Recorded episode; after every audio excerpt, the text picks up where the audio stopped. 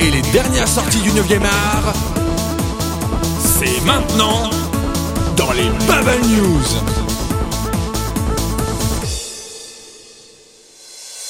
Bonsoir à tous et bienvenue dans les Bubble News, votre rendez-vous hebdomadaire consacré à la bande dessinée, comme tous les samedis à 20h sur l'antenne de Synops Live pendant la Synops Happy Evening. Ce soir pour nous parler des bandes dessinées d'origine asiatique, nous avons Amo, bonsoir Amo. Bonsoir à tous. Fidèle remplaçant de notre ami Merton, c'est Johnny qui se collera aux bandes dessinées d'origine franco-belge. Bonjour à tous. Et moi, je vous parlerai bien évidemment des comics, les bandes dessinées d'origine outre-Atlantique. Et donc, on commence tout de suite ce tour de news sans plus tarder par Amo et le retour. Le retour de quoi? Des boîtes à bento. Alors euh, c'est quelque chose en fait que peut-être beaucoup de fans de manga connaissent, surtout s'ils ont des petites copines ou euh, des, euh, des petites amies qui sont aussi très à fond dans les mangas. C'est chaque année en fait au moment de mars, Kazé, Kazé Manga lance toujours une grande opération où tu achètes un certain nombre de ces mangas et tu gagnes en cadeau une jolie boîte à bento. Une boîte à bento, pour ceux qui ne connaissent pas, c'est ces petites boîtes dans lesquelles on met son repas pour aller, par exemple, pour aller au lycée ou pour aller au travail, très japonais dans l'esprit. En fait, c'est une petite boîte très pratique pour pouvoir mettre par exemple son riz ou c'est comme ça. Et donc Kazemanga a l'habitude chaque année d'offrir des boîtes à bento, euh, si on, comme j'ai dit, si on achète certains de ses mangas en échange. Euh, souvent les boîtes à bento sont couleurs de certaines des séries, donc euh, là par exemple cette année ça va être au choix, on pourra choisir entre des boîtes à bento Blue Exorcist ou des boîtes à bento l'Arcane de l'Aube, donc c'est toujours une opération toujours très agréable parce que mine de rien c'est toujours sympa de recevoir des petits cadeaux, surtout quand ça peut être assez pratique, donc bon c'est une news rigolote, mais voilà en tout cas ça commencera à partir du 20 février. Très bien, merci beaucoup. Qu'est-ce qu'on peut faire en 24 heures, mon ami Johnny? Bah, en 24 heures, on peut faire une BD. Bon, en tout cas, c'est ce qui va se passer en marge du festival de la BD d'Angoulême, puisque pour la septième année, euh, l'événement qui s'intitule Les 24 heures de la BD sera de nouveau lancé. L'objectif, il est comme d'habitude simple, 24 heures, 24 planches. Bon, le top départ sera donné le 29 janvier à 15h avec la fameuse contrainte que les auteurs professionnels ou amateurs devront respecter et devront intégrer à leur œuvre. On leur souhaite bien du courage, hein, moi perso je le ferai pas. Et on invite en tout cas tous les lecteurs euh, que nous sommes à voir leurs travaux avancer au fur et à mesure sur le site qui est mis en place exprès www.24h de la bande dessinée.com tout ça attaché bien, bien entendu. Merci beaucoup Johnny. Alors vous n'êtes pas sans savoir chers auditeurs que jeudi commencera le 40e Festival international de la bande dessinée d'Angoulême. Donc de nombreux éditeurs répondront présents. Ce sera notamment le cas de Panini Comics, qui pour l'occasion va sortir l'artillerie lourde, comme ils disent dans leur récente newsletter. Alors tout d'abord, il y aura quatre artistes invités, on vous en avait déjà parlé, à savoir Sarah Piccelli, Jim Chung, Salvador Larocca et Gabriele Delotto, ainsi que la visite surprise de deux, euh, de deux personnalités, à savoir Stefano Caselli et David Messina. Donc du beau monde sur les stands de Delcourt. Donc ensuite, à, cette occasion, sept revues se verront affublées de couvertures collector, X-Men 8 avec une couverture effet métal plus relief, ainsi qu'Avengers vs X-Men 4, Spider-Man hors série numéro 1, Avengers 8, Dylan Dog, Iron Man 8 et Spider-Man 8, donc des couvertures en plus dessinées par certains des artistes présents. Pour continuer sur ces goodies, deux mini-lithographies seront offertes aux 300 premiers acheteurs de Avengers vs X-Men 4, donc une lithographie de Jim Chung, et Sarah Piccelli fera de même pour les 200 premiers acheteurs de Spider-Man hors série numéro 1. Ce n'est pas fini, puisque des jaquettes en tirage limité accompagneront les albums Dylan Dog numéro 1, X-Force Sex plus Violence de Gabriele Delotto, Avengers La Croisade des Enfants de Jim Chung, et X-Men Pixie par Sarah Piccelli et Marvel Deluxe Iron Man 1 par Salvador la Roca. A partir de 70 euros d'achat, Panini offrira un t-shirt aux couleurs d'Avengers vs X-Men, un blanc pour les Avengers, un noir pour les X-Men. Et enfin, pour conclure, parce que oui, vous en avez déjà marre de toute cette liste, sachez que 470 lithographies numérotées de Jim Chung seront disponibles en vente pour, le, pour la modique somme de 25 euros. Prix et visuels sont disponibles sur la page Facebook de Panini. Je crois un mot que tu as une mauvaise nouvelle à nous annoncer de la part du label Akata de Delcourt. Oui, effectivement, puisqu'ils ont, ils ont répondu récemment euh, sur les réseaux sociaux à une question d'un fan qui leur demandait quand sortirait le tome 8 euh, de la série euh, Sing Yesterday for Me de Ketome, et ils ont répondu que ça ne sortirait pas avant 2014, alors que le tome 8 en question est sorti au Japon en juillet 2012. Sing Yesterday for Me, de toute manière, est une série qui a un rythme de parution très compliqué, puisque la série a commencé en 1998, et comme vous voyez, on est né qu'au huitième tome, donc c'est une série qui parle entre autres des soucis que beaucoup de de jeunes adultes connaissent quand ils entrent vraiment dans la vie active, est-ce qu'ils doivent par exemple sacrifier leur passion, sacrifier leur amour au nom du travail, etc. C'est un manga très très riche qui, amène beaucoup la réflexion, mais qui effectivement connaît une parution très très compliquée, y compris en France donc puisque on ne sait pas trop pourquoi Delcourt, eh bien ils ont sans doute leur raison, mais ne sortira pas donc ce huitième tome très très attendu de Semester Destiny avant l'année prochaine. Alors qu'on est, en, alors qu'on est en janvier 2013, donc c'est c'est encore 12 mois d'attente hein, pour ceux qui n'ont pas la patience, eh ben, peut-être de le lire sur internet. Donc voilà, c'est dommage, mais bon, c'est des choses qui arrivent. On reste avec Delcourt, mais cette fois-ci côté franco-belge. Qu'as-tu à nous dire, Johnny? Je pense que là, je vais pas pouvoir vous faire une news plus énigmatique que celle que je vais vous faire. Donc, Delcourt nous prépare une grosse annonce pour Angoulême, d'après leur dire. Lors d'une conférence de presse, ils vont annoncer tout ça. L'éditeur a juste dit, entre guillemets, l'événement majeur de la BD numérique pour 2013. Rien que ça. Il semble cependant que David Steinberger sera présent. Pour info, si vous ne le connaissez pas, c'est-à-dire comme moi avant que je fasse une recherche, c'est le PDG de Comixology. C'est une plateforme d'édition au format numérique de bande dessinée qui revendique plus de 100 millions de downloads. Donc il, a édité notamment des comics Marvel et des comics DC euh, aux États-Unis. Que conclure de la présence de ce monsieur? Mystère. Bon, dans tous les cas, on aura plus d'infos le 31 janvier. Et si cet événement majeur arrive, on vous en reparlera forcément dans un prochain Bubble News. Effectivement, on peut éventuellement euh, imaginer une version française de Comixology euh, par Delcourt. Il y a de grandes chances. Tu as parlé euh, des comics d'essai, et donc c'est ce dont je vais parler avec une nouvelle venue de Urban Comics. Rien ne va plus du côté des super-héros d'ici, en tout cas c'est ce que semble traduire le cri d'alarme des lecteurs d'Urban Comics. Alors que les fans ont craint fin 2012 à la fin de la série Batgirl, on vous en avait parlé euh, en novembre ou décembre, suite à la surprenante éviction de son auteur, Gail Simon, ce sont désormais les jours de Batgirl dans la revue Batman Saga qui semblent compter. Alors je vous explique. Jusqu'à il y a encore peu, la composition des revues d'Urban ne changeait pas d'un numéro à l'autre. C'est-à-dire que le numéro X d'une revue contenait les numéros X de 4 séries différentes. Donc pour Batman, c'était Batman, Detective Comics, Batman et Robin et Batgirl. Sauf que là, à l'approche de l'événement La Nuit des Hiboux, Urban va un peu perturber sa numérotation.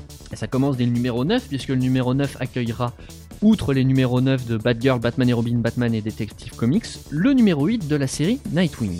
Au numéro 10, vous aurez les numéros 9 de Nightwing, Detective Comics, The Dark Knight et euh, le Batman Annual numéro 1. Donc déjà The Dark Knight, qui, euh, vous l'aurez compris, Nightwing et The Dark Knight qui sont jusqu'ici réservés à la librairie vont atterrir en presse. Et le Batman Annual remplacera donc euh, la série Batman tout court. Au niveau du Batman Saga numéro 11, on continue les bouleversements bizarres puisque vous aurez les numéros 10 de Batman, Detective Comics et Batman et Robin et la première partie de, du one-shot Batman Incorporated Leviathan Strikes.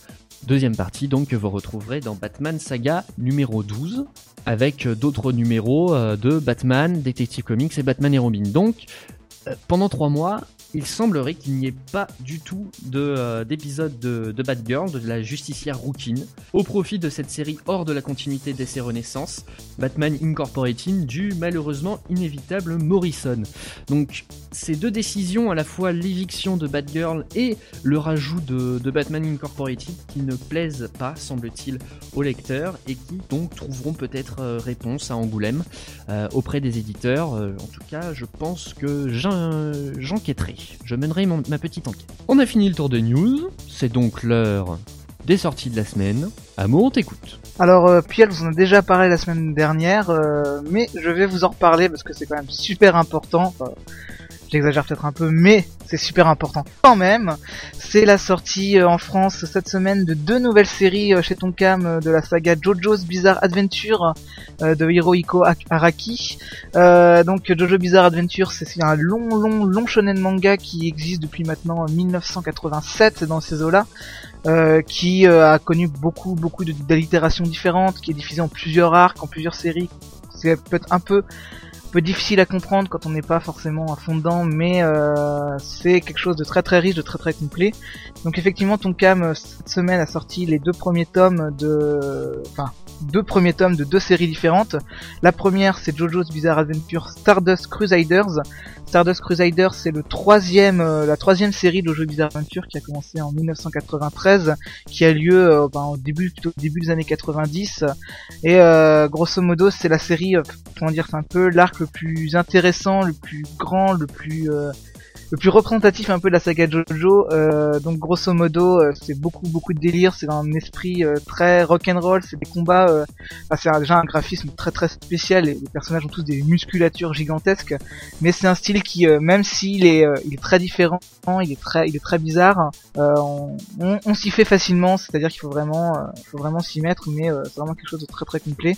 Donc voilà, je mets vraiment beaucoup d'emphase là-dessus, même si la troisième série et que les deux premières séries n'ont pas été rééditées en France par Tonkam pour le moment puisque c'est prévu pour cet été, on peut prendre tout à fait le truc en route, puisque moi, par exemple, mon exemple personnel, c'est que j'ai commencé directement pour cette troisième série euh, à l'époque, il, y a deux ans.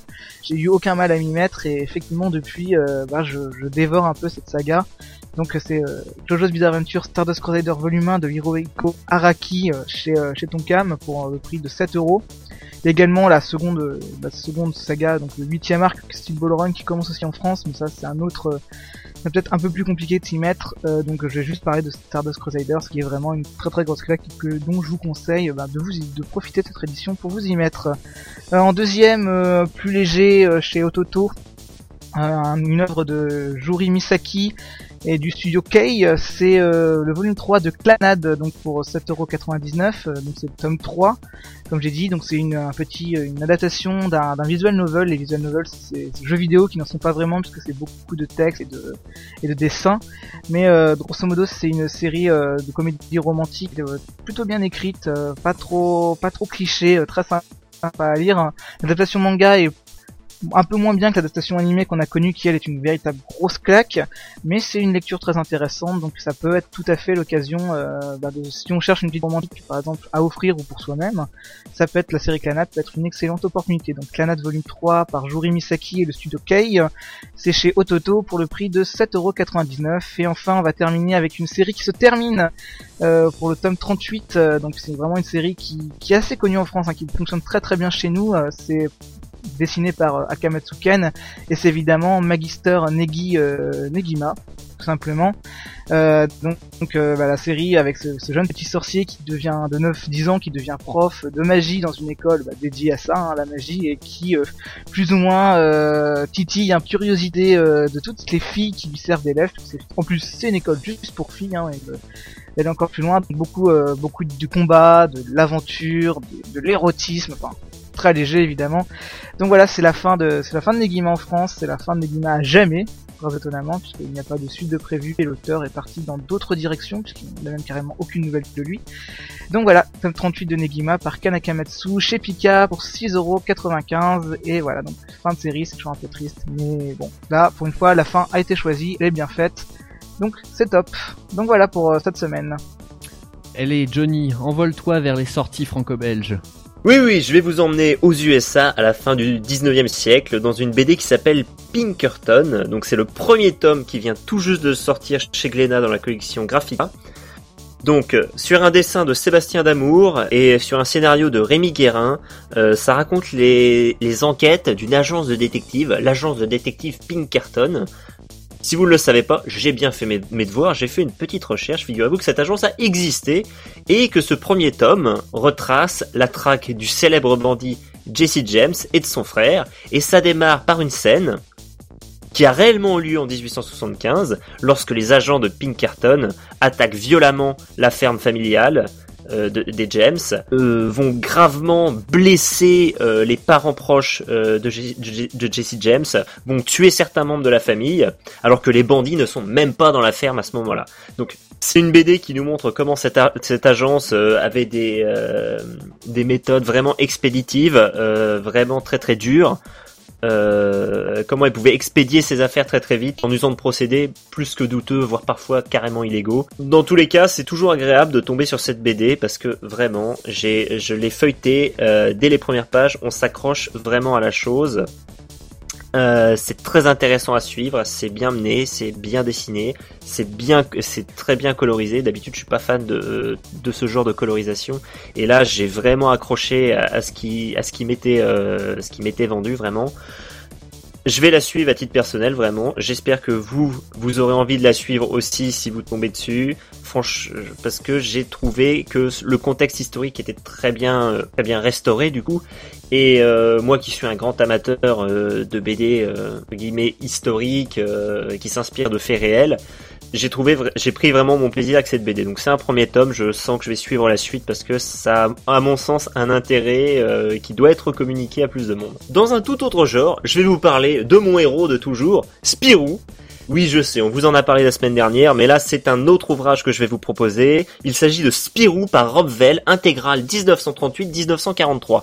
Donc, il faut savoir que ce volume, euh, ce n'est pas la même chose que la véritable histoire de Spirou qu'on vous a déjà présenté, et que c'est en fait le numéro 0 d'une série qui s'appelle Spirou et Fantasio, l'intégrale. Donc, Spirou par Rob Vell, ça réunit pour la première fois dans un album les aventures du Groom mises en image par son tout premier dessinateur et donc créateur De 1938 à 1943, on va donc pouvoir feuilleter des planches de au dessin et au scénario qui ont forcément un peu vieilli depuis le temps, c'était d'autant plus flagrant que, à titre personnel, je sortais de la lecture du tome 53 de la série principale de Spirou et Fantasio, qui est sorti il y a tout juste deux semaines en librairie. Donc, forcément, ce n'est pas la même chose, euh, autre époque, euh, autre BD, mais il ne faut vraiment pas euh, bouder son plaisir sur ces inédits. Ça ravira tous les fans de Spirou, moi le premier, tous ceux qui veulent en savoir plus sur le héros. Dupuis euh, nous sort ça dans sa collection Patrimoine qui pour le coup porte très bien son nom. C'est un excellent cadeau pour les 75 ans du personnage, vraiment. Ça coûte 24 euros et c'est un peu plus accessible que la véritable histoire de Spirou qui lui coûtait 55 euros. Donc vous aimez Spirou, vous aimerez euh, l'intégrale euh, de Spirou par Rumvel. Très bien, merci Johnny. Alors, pour ma part, année de sortie ciné oblige, Urban a bien pour intention de nous abreuver en Superman, évidemment. Mark Wade écrit une des versions les plus intimistes et poignantes des origines du Boy Scout. En 12 chapitres, l'actuel scénariste de Daredevil et du Indestructible Hulk retrace le parcours de Clark Kent et décisions qui l'amèneront à accepter son héritage kryptonien. Tout ça dans Superman, les origines, autrement intitulé en anglais Superman Birthright.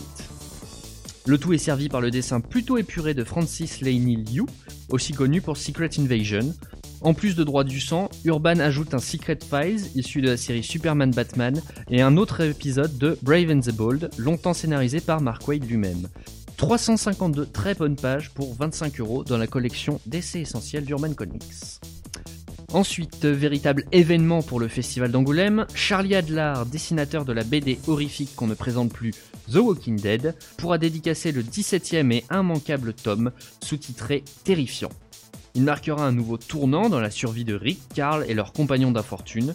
Ce tome contient également le chapitre 100 dans la série et l'arrivée d'un antagoniste digne du gouverneur. Pour 13,95€ seulement, assistez au nouveau défi des héros de Robert Kirkman chez Delcourt dans la collection Contrebande. Et enfin, pour conclure, sans doute une des meilleures lectures des années 2000, Crise d'identité, une mini-série centrée sur la Ligue de Justice et ses différentes incarnations. L'histoire commence par le meurtre ignoble de Soudibni, membre honoraire de la Ligue et femme d'Extensiman, un détective au corps élastique. Ce décès prématuré va amener certains membres à se poser des questions sur leurs ennemis et à révéler un sombre secret. Écriture comme dessin sont d'une qualité exemplaire, Brad Meltzer, romancier de son état, développe une intrigue complexe accompagnée de dialogues efficaces, et de son côté, Rags Morales s'en sort bien mieux que dans son récent passage sur Action Comics. Et en bonus, trois épisodes de l'âge de bronze de la Justice League qui ont inspiré en partie ce récit. Vous trouverez ça pour 28 euros. C'est un excellent ouvrage dans la collection d'essais classiques d'Urban Comics. Et c'est donc la fin des Bubble News pour ce soir. Merci beaucoup Johnny et Amo de m'avoir accompagné ce soir. Mais de rien. Merci à vous chers auditeurs de nous avoir écoutés jusqu'au bout. Tout de suite, la suite du programme, c'est évidemment Chronobobine à 20h20, votre nouvelle rubrique hebdomadaire consacrée à l'histoire du cinéma par Tostaki. Et à 20h30, The Gamebox, la fameuse nouvelle formule, avec, n'oubliez pas, une critique d'un jeu vidéo sorti récemment. Et à 21h, vous retrouverez certainement Johnny et tous ses acolytes pour le duel qui accueilleront justement une partie de l'équipe du site radio01.net. Et demain, à 16h, vous retrouverez Idixit, une nouvelle émission consacrée. On vous laissera découvrir, tiens. Soyez au rendez-vous. Et en parlant de rendez-vous, je vous invite à essayer de me croiser dans les couloirs et les allées du Festival de la BD d'Angoulême vendredi après-midi et samedi toute la journée. Et sinon, on se retrouve la semaine prochaine évidemment, samedi à 20h pour de nouvelles Bubble News. Ciao ciao. Salut. Au revoir